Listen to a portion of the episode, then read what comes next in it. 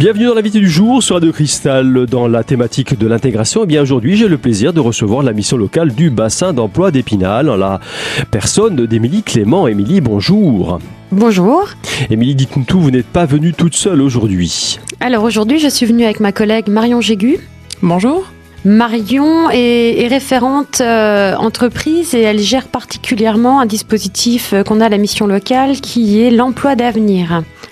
Alors en fait l'idée c'est un petit peu de présenter l'emploi d'avenir parce que bah, c'est un de nos dispositifs et on trouve qu'il fonctionne plutôt bien. Alors il faut dire, euh, Émilie, que l'emploi d'avenir, on a préparé cette émission, les emplois d'avenir sont une exclusivité quand même de la mission locale. Bon, il y a Cap emploi, mais bon, euh, pour les handicapés, d'après ce que, d'après ce que je sais. Voilà, donc c'est pour nos jeunes jusqu'à 26 ans, c'est les missions locales. Ensuite, jusqu'à 30 ans, c'est pour les personnes reconnues travailleurs handicapés.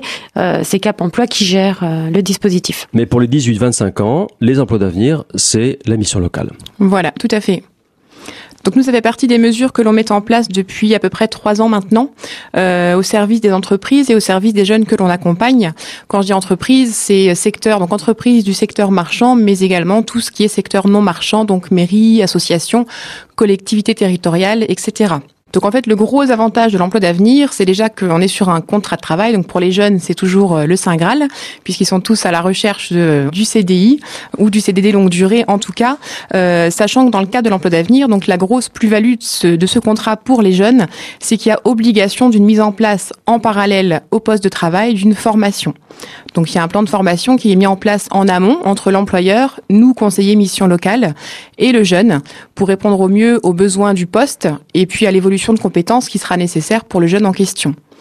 Donc le plan de formation est monté donc euh, en adéquation entre tous les partenaires. Il est validé en commission puisqu'il faut bien que le plan de formation réponde et aux besoins de l'employeur, mais surtout aux besoins du jeune si toutefois le poste n'est pas pérennisé pour qu'il puisse retomber sur ses pieds au plus vite à la suite de son contrat. Oui, c'est plutôt des contrats de tremplin. D'orientation aussi, est-ce qu'on peut dire ça, non, pour les jeunes?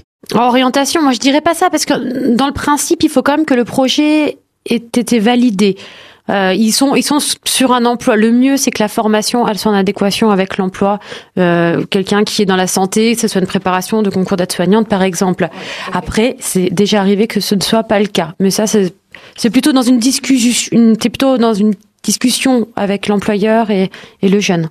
Alors la formation, euh, on a discuté tout à l'heure, n'est pas une forme d'alternance. C'est-à-dire qu'il ne s'absente pas pour euh, être en formation. La formation a lieu sur son poste de travail, sur place alors la, formation a lieu. Alors non, la plupart du temps, donc la formation a bien lieu sur le temps de travail, mais la plupart du temps dans un organisme externe. C'est-à-dire que le jeune, lui, euh, sera considéré comme salarié avec son salaire, etc., qui ne bougera pas. Mais il faut savoir que certains jours, voire certaines semaines, le jeune se rendra en formation dans l'optique sur son temps de travail, donc dans l'optique d'obtenir une qualification ou un module de formation qualifiante, etc. Donc le plan de formation doit bien répondre à un besoin d'évolution de compétences. Et c'est tout ça qui est vérifié aussi à l'entrée dans le contrat. Euh, Est-ce que ça répond bien aux besoins de l'entreprise, mais aussi et surtout aux besoins du jeune en termes de qualification?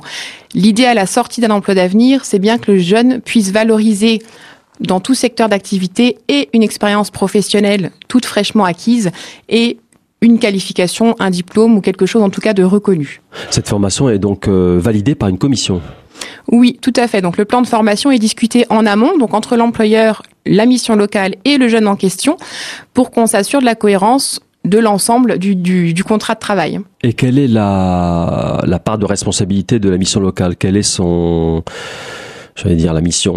Quel est sa, son rôle dans ce, dans ce contrat, dans la mise en place de ce contrat? Alors nous, on doit surtout être facilitateur, on doit aussi être source de propositions éventuellement en termes de formation, puisque les employeurs qui n'ont jamais recruté dans ce cadre-là ne connaissent pas forcément les possibilités de formation que, qui peuvent être offertes aux jeunes dans le cadre de l'emploi d'avenir. Donc nous, on est là pour faire des propositions de formation en cohérence avec le parcours du jeune et le poste qui va être occupé. Et l'entreprise, évidemment, puisque le jeune doit forcément aussi euh, être en, cohérence avec les compétences attendues sur son poste de travail, bien entendu. Donc nous, on a plutôt un rôle, je dirais, de facilitateur. Qui a l'initiative? Est-ce que c'est la mission locale ou c'est l'employeur qui vous contacte? Alors on a un peu de tout, ça peut être les employeurs qui savent qu'on met en place les emplois d'avenir, qui veulent faire un recrutement dans ce cadre-là, qui vont nous solliciter euh, parce qu'ils savent qu'on accompagne énormément de jeunes, donc ils vont vouloir qu'on leur propose des candidatures de jeunes qui peuvent répondre aux critères de ce type de contrat. On a également des jeunes qui arrivent en disant bah moi dans le cadre de mes candidatures spontanées, j'ai rencontré un employeur qui souhaite me prendre en emploi d'avenir. Donc là, nous, on prend contact avec l'employeur et on rentre en lien pour mettre en œuvre le, le contrat. Et puis ça peut être nous également, dans le cadre de suivi de stage, des choses comme ça. On est amené à proposer aussi les dispositifs, les plus-values que nous on peut proposer par rapport aux jeunes qu'on accompagne et au bassin d'emploi. Et donc dans ce cadre-là, un employeur peut se dire tiens pourquoi pas, je ne connaissais pas, je n'y avais pas pensé, et donc ça peut se mettre en place comme ça également.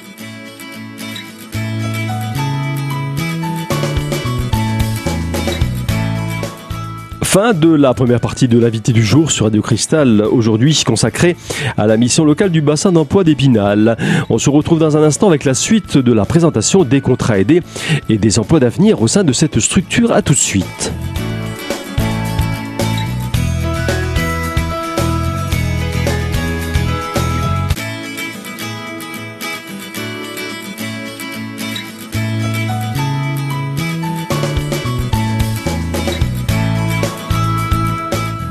Deuxième partie de l'invité du jour sur Radio Cristal. Je suis toujours en compagnie de la mission locale du bassin d'emploi d'Épinal. Et aujourd'hui, eh bien, euh, l'émission est consacrée à la présentation des contrats aidés et des emplois d'avenir au sein de cette structure euh, pour laquelle aujourd'hui je reçois euh, Émilie Clément et Marion qui est également conseillère. Marion, dans tous les cas, eh bien, c'est la mission locale qui assure le suivi de ces différents contrats. C'est bien ça? Voilà, on en assure la mise en œuvre et on assure aussi donc le suivi et l'accompagnement du jeune en emploi. Ça veut dire qu'on peut intervenir tout au long du contrat de travail, jusqu'en tout cas jusqu'aux trois premières années du contrat, si le jeune est pris en CDI, euh, pour être également facilitateur en cas de question de l'employeur, en cas de question du jeune, sur des questions professionnelles, sur des questions d'ordre plus personnel de la part des jeunes. Dans certains cas, on est là pour intervenir et pour faire en sorte que tout se passe au mieux, et pour l'employeur et pour le jeune salarié. Comment se passe le suivi? Il se passe euh, en entreprise? Alors oui, en règle générale, on se rend en entreprise, on rencontre l'employeur, le tuteur, si on est en bien en face de deux personnes différentes, le jeune, et donc on est là pour s'assurer que tout se passe au mieux, que tout le monde trouve satisfaction dans le cadre de ce contrat-là. Le référent tuteur est un membre de l'entreprise. Oui, Ce tout à fait. La, il, ne dépend pas de la mission locale. Non, non, non. Il y a bien un tuteur en entreprise. Ça, ça fait partie des obligations. On est dans le cadre d'un contrat aidé. Donc ça, c'est voilà, chaque en, en, amont de la prise de poste, il doit bien y avoir un tuteur d'identifié dans l'entreprise qui va être là en personne référente pour le jeune, qui va lui présenter l'équipe, lui expliquer le fonctionnement de la structure. Qui est, le, qui coach, sera, qui est le coach Voilà, tout à fait. Et qui sera son référent en cas de question tout au long du contrat. Et qui le désigne alors ce tuteur? C'est en entreprise, c'est la DRH, c'est ça se fait en commission, c'est le chef d'entreprise hein, qui prend l'initiative. C'est le chef d'entreprise, hein. c'est le chef d'entreprise. Est-ce que vous avez une idée de, de, de chiffres, de, de proportions dans, pour juste avoir un ordre de grandeur Je crois au niveau mission locale, Émilie?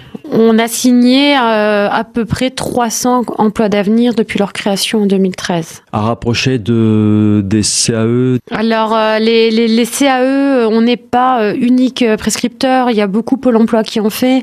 On en fait vraiment euh, très peu à côté des emplois d'avenir. Ça tombe bien, on y vient justement au CAE. On peut en dire deux mots peut-être des CAE, sur au niveau de la mission locale, Marion? Oui, oui, bien sûr. Donc tous les CAE, on est également à même de mettre en place ces contrats-là pour les jeunes que l'on accompagne. Il faut savoir que tous les jeunes ne sont pas éligibles aux emplois d'avenir. Donc les jeunes qui ne le sont pas peuvent eux prétendre au CAE. Donc là, on est bien sur un contrat de travail d'une durée de 12 mois. Le CAE est un peu l'alternative peut-être aux emplois d'avenir pour les jeunes euh, chez vous? C'est-à-dire que s'ils ne sont pas éligibles à c'est systématiquement s'ils ne sont pas éligibles à l'un, ils seront éligibles à l'autre. Ça c'est une question piège. Oui, alors pour les CAE, s'ils sont pas éligibles aux emplois d'avenir, ils sont éligibles de fait. C'est systématique. Euh, oui, c'est systématique. Par contre, c'est vrai qu'un employeur qui souhaite absolument un emploi d'avenir pour bénéficier de la partie formation, par exemple, ne sera pas forcément intéressé, lui, pour prendre un jeune dans le cadre d'un CAE. Il faut savoir aussi que dans le cadre de l'emploi d'avenir, on est très souvent sur du temps complet, avec une aide financière de l'État sur du temps complet. On n'en a pas parlé.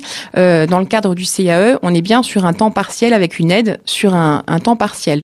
Alors toutes les informations qu'on donne aujourd'hui, on met sur la parenthèse, c'est que tout ça c'est lié à des arrêtés préfectoraux qui sont susceptibles de changer. On a parlé de l'emploi d'avenir, on a parlé du CAE, mais on n'a pas parlé du CIE. C'est ma faute, j'avais pas noté. Il n'y a pas de souci, qui est le pendant du CAE dans le secteur marchand. Parce qu'il y a le CUI aussi, attention. Hein. Alors le CUI, donc contrat unique d'insertion, chapeaute en fait le CAE et le CIE. Donc c'est un contrat unique d'insertion qui se décline en un contrat CAE pour le secteur non marchand et en un contrat CIE pour le secteur marchand. Et donc juste pour précision aussi, euh, on a des jeunes à la mission locale qui sont éligibles au CIE. Et là, on va être sur une aide de l'État pour les employeurs qui va être au minimum de 25% s'ils recrutent un jeune sur un CDD d'au moins 6 mois. La question qui tue dans les grandes lignes, quelle est la différence entre CIE et CAE alors? Alors il y en a un, le CIE est pour le secteur marchand et le CAE secteur non marchand. Et la grosse différence avec l'emploi d'avenir, c'est que dans le cadre du CIE, il n'y a pas de partie formation de mise en œuvre, en tout cas rien d'obligatoire. Après, pour euh, conclure un petit peu sur les emplois aidés, c'est quand même euh, assez difficile, je pense, surtout pour des non-initiés. Le mieux, c'est qu'une entreprise qui est intéressée, qu'elle n'hésite pas à nous contacter. On fera le point par rapport aux jeunes qu'elle a éventuellement en face et par rapport à elle, ses, demandes. Euh, on fera le point sur le contrat qui sera le plus pertinent. Alors on en vient au service civique, Émilie. Oui, alors le, service civique, oui, vous avez raison d'y tenir, Monsieur Hollande y tient aussi beaucoup. Euh, le service civique, euh, c'est la possibilité de vivre de nouvelles expériences. Euh, c'est un outil. Alors on les gère pas. Il y a différentes associations qui peuvent en faire. Nous on travaille régulièrement avec la fédération des œuvres laïques qui les gère, c'est-à-dire qui reçoit les, les demandes et qui met en relation avec les jeunes qui seraient intéressés. C'est une mission. Hein. Ce qu'il faut partir sur le principe, c'est que c'est pas un emploi, c'est pas un contrat de travail, ça compte pas pour la retraite, ça compte pas pour les acédiques. C'est une mission. En général, c'est quand même, moi, je trouve de très belles missions, avec euh, des, des, thématiques très intéressantes comme l'éducation, la culture, le loisir, l'environnement. C'est des associations souvent, mais c'est aussi des mairies, hein, c'est des collectivités qui, euh, qui mettent euh, en œuvre une mission qui dure en général de 6 à 12 mois euh, ça représente quoi 20 heures, 24 heures, des fois 35 heures par semaine pour certains jeunes. Et, euh, et c'est des missions sur lesquelles donc les jeunes vont travailler. Ça leur permettra d'acquérir l'expérience. Euh, on va prendre des exemples, c'est toujours un peu plus parlant. Moi, j'ai des jeunes filles euh, qui travaillent dans des centres sociaux. Alors ça leur permet, elles, d'acquérir une belle expérience. Elles travaillent 24 heures, le reste du temps, elles préparent des concours pour travailler. Bon, dans le cas là, c'est une jeune fille qui prépare le concours d'auxiliaire puéricultrice. Ça lui fait quand même une très belle expérience euh, en parallèle de la préparation à son concours.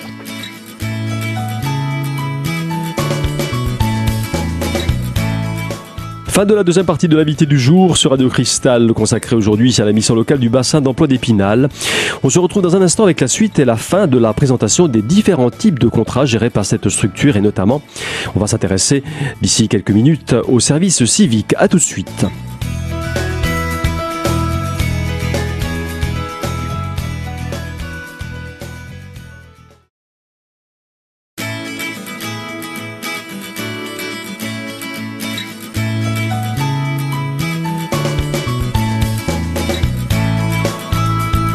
Troisième et dernière partie de l'invité du jour sur Radio Cristal consacrée aujourd'hui à la mission locale du bassin d'emploi d'Épinal et donc à la thématique de l'intégration. Je suis toujours en compagnie de Émilie Clément qui est conseillère ainsi que Marion au sein de la mission locale. Marion, quel est l'intérêt principal du service civique pour les jeunes? Je pense que le gros intérêt aussi du service civique, c'est que les jeunes, dans ce cadre-là, se voient confier des responsabilités et une, une polyvalence et une variété de fonctions à assurer qu'ils ne pourraient sans doute pas trouver dans le cadre d'un premier contrat de travail parce que c'est vrai qu'on voilà, on c'est souvent les jeunes pour qui c'est une première expérience et souvent ils ont, on est vraiment sur une mission. Ça veut dire qu'il y a un projet, il y a quelque chose à monter de bout en bout et du coup il y a vraiment une polyvalence et une prise de responsabilité qui va être aussi un gros gros atout pour la suite. Je vais faire l'avocat du diable justement. Qu'est-ce qui distingue alors euh, dans les grandes lignes? Qu'est-ce qui distingue un, service civique d'un contrat? Bon, c'est une mission, d'accord, mais euh, qu'est-ce qui détermine le fait que tel jeune sera orienté vers un service civique plutôt que vers un contrat? Est-ce que c'est c'est le domaine d'activité Est-ce que qu'est-ce qui détermine en fait la finalement la la la, la, nature du contrat, enfin la nature du contrat ou de, de la mission de service civique. Euh, c'est un peu difficile de vous répondre. Qu'est-ce qui fait J'essaie de comprendre juste qu'est-ce qui fait que vous l'orienterez vers un service civique ou alors vers un, un CAE, un CIE. C'est un peu difficile d'avoir une réponse, euh, d'avoir une réponse terre à terre parce que nous, notre travail, on est beaucoup axé sur l'orientation.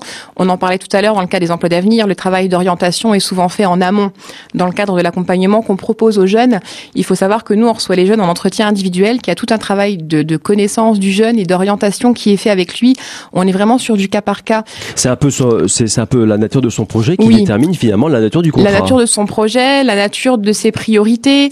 Euh, un service civique, ça peut être aussi un jeune qui a pas de projet professionnel bien défini, qui a envie de faire des choses, qui a envie de découvrir des choses, de rencontrer des gens, qui s'intéresse à un secteur d'activité en particulier dans le cadre de ses loisirs, par exemple, mais qui sera pas encore euh, esprit euh, recherche d'emploi parce qu'il n'aura pas de projet bien arrêté, parce que dans sa tête, il en sera pas forcément là, parce que dans sa vie personnelle, il n'aura pas forcément encore l'obligation d'aller sur le marché du travail. Et du coup, il se dira, voilà, il aura peut-être plus, lui, envie de se tourner vers le service civique où nous, on lui proposera plus facilement euh, ce, cette mesure en se disant que ça peut répondre à ses attentes. Est-ce qu'on peut dire qu'un service civique, finalement, une mission de service civique, c'est une, une, façon euh, de, de, lui faire découvrir à ce jeune justement le, le monde euh, professionnel, le monde du travail? Alors le monde professionnel, moi je mettrais quand même des guillemets parce que c'est quand même des associations, les missions, ça repose sur des valeurs républicaines. Il faut que ce soit déjà des jeunes qui aient euh, des valeurs comme ça. Hein. c'est beaucoup dans l'animation, euh, bah, pas que. Euh, si c'est un jeune qui a un projet dans l'industrie, je ne pense pas qu'on l'orientera vers le service civique, ça correspondra pas forcément. Donc c'est plutôt orienté, on peut le dire, le service civique, la mission de service civique est plutôt orientée euh, vers euh, le tissu associatif. Oui, bah ça, elle porte bien son nom aussi, hein, service civique. On est vraiment sur tout ce qui est, euh, sur tout ce qui est démarche de, bah, de civisme, de citoyenneté, de, de, de, de don de son temps aussi pour apporter des choses aux autres. Enfin, c'est vrai qu'on est vraiment dans cet esprit-là.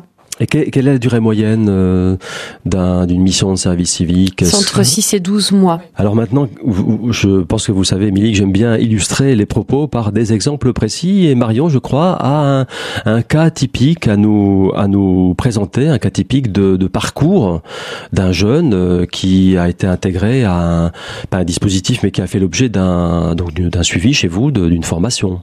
Oui, tout à fait. Donc c'est un jeune homme qui a été accompagné sur Taon, euh, qui s'est vu proposer une offre en emploi d'avenir dans une mairie. Donc une mairie qui était à la recherche d'une personne en emploi d'avenir pour occuper un poste d'agent communal, euh, qui était prête aussi à dégager du temps pour former le jeune, etc. C'est cette mairie qui vous a contacté ou c'est lui qui vous a contacté? C'est si mes souvenirs sont bons, c'est la mairie qui nous a contacté. Et vous aviez déjà ce jeune euh, dans vos en accompagnement, tout à fait, tout à fait. Donc on a proposé plusieurs candidatures. Le jeune homme-là a été euh, retenu.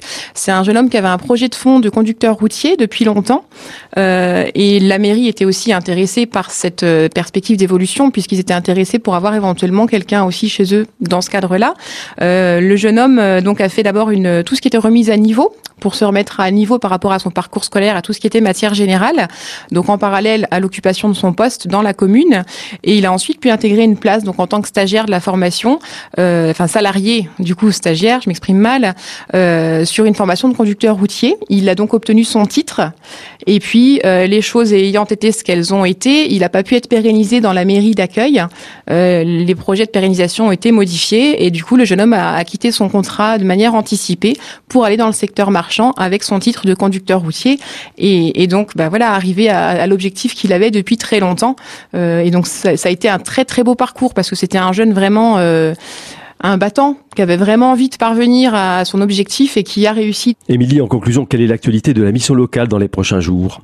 Alors, du 10 au 18 mars, euh, toutes les missions locales de France ouvrent leurs portes. Euh, plus concrètement, ça s'appelle la semaine des missions locales. Alors, je sais que euh, nos collègues de Neufchâteau et de Remiremont organisent des choses. Nous, notre côté, on, on va aussi faire des choses. Il y a un calendrier qui va être mis en place sur notre site internet, mission locale, mission locale Épinal. Euh, à ce propos, bah, nous allons essayer d'inviter un maximum euh, de partenaires presse pour venir euh, parler des missions locales.